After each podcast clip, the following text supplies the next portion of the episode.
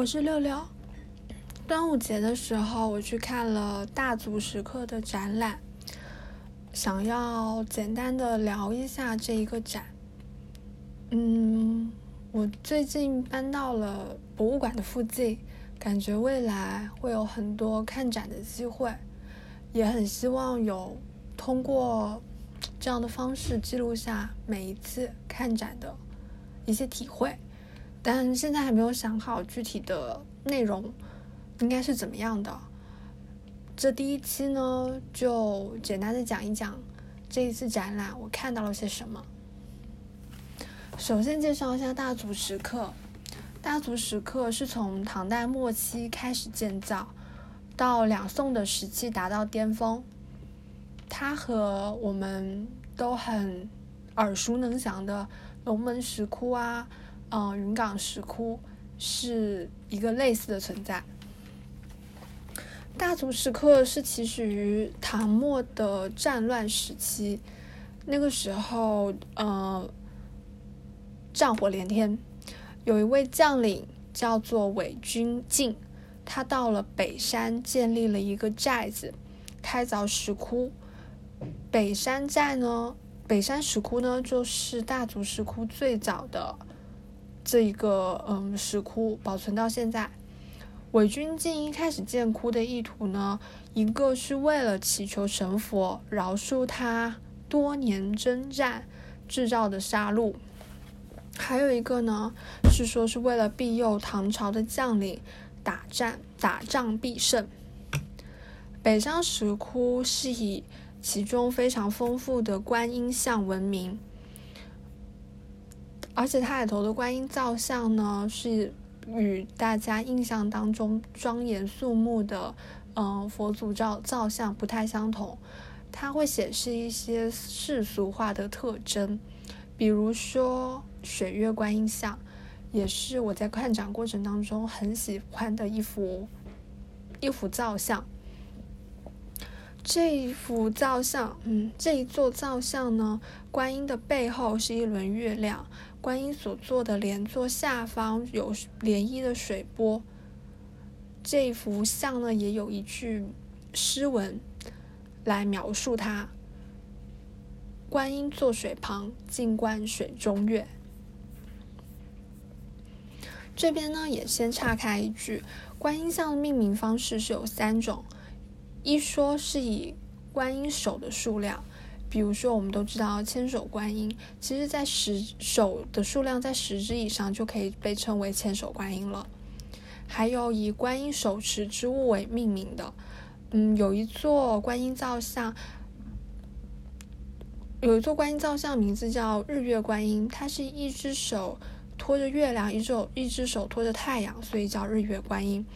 还有一个命名方式呢，就是用观音所在的环境来命名。就比如北山的这一座水月观音。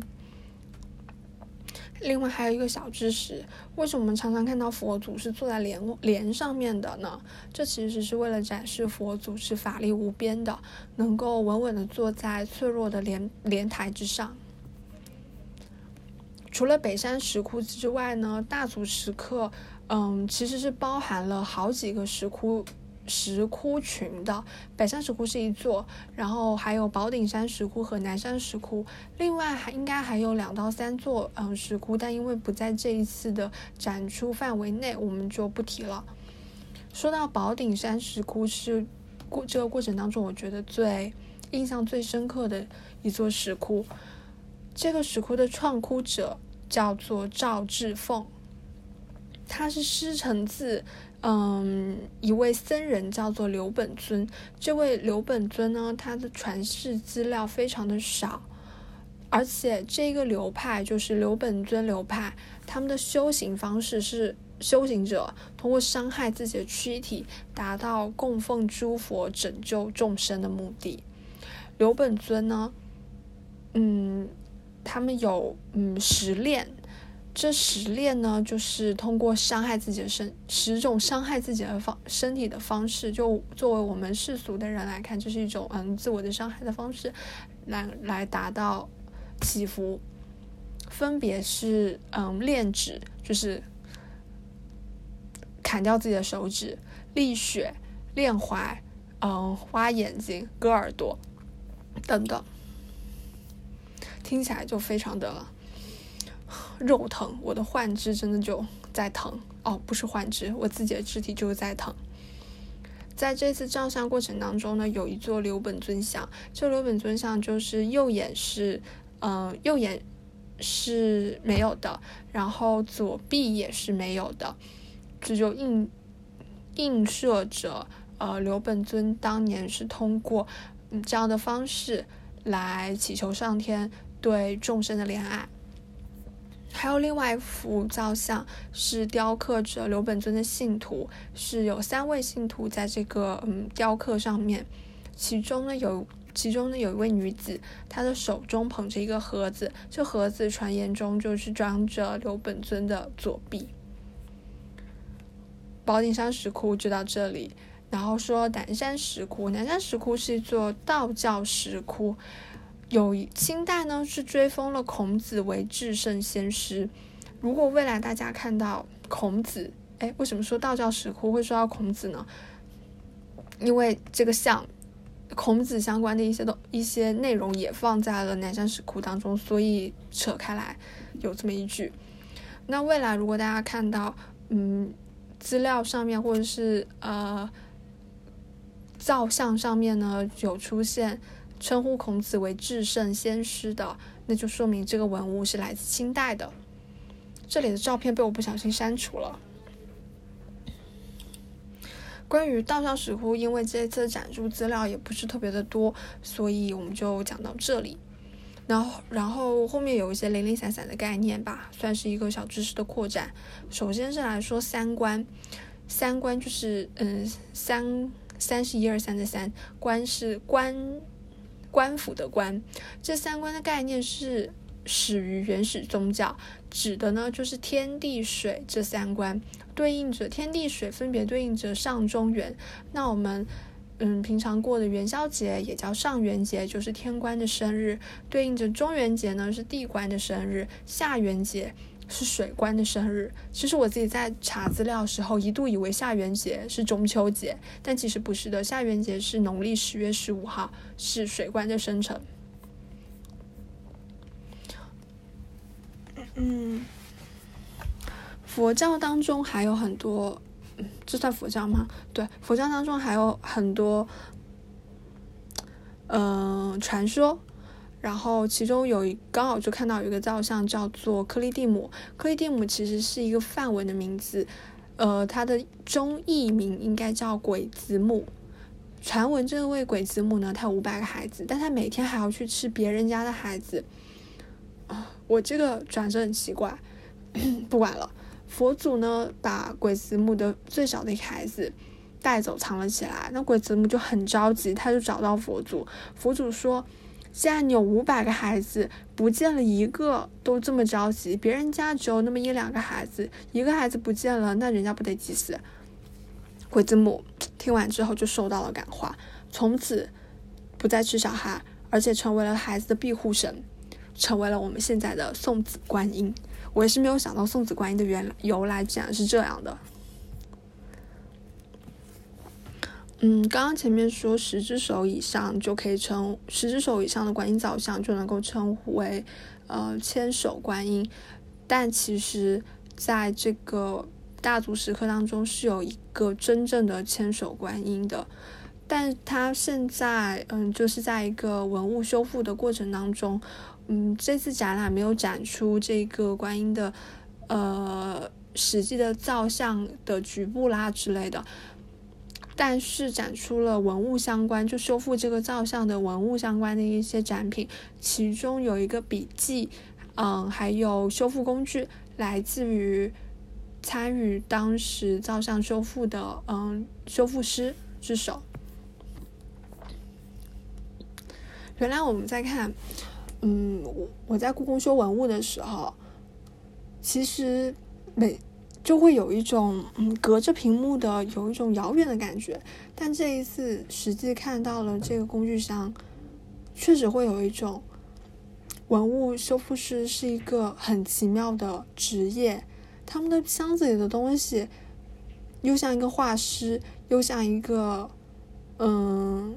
又像一个工人，又像一个医生。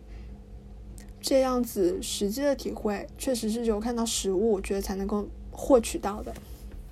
最后说两句镇馆之宝，一个呢是，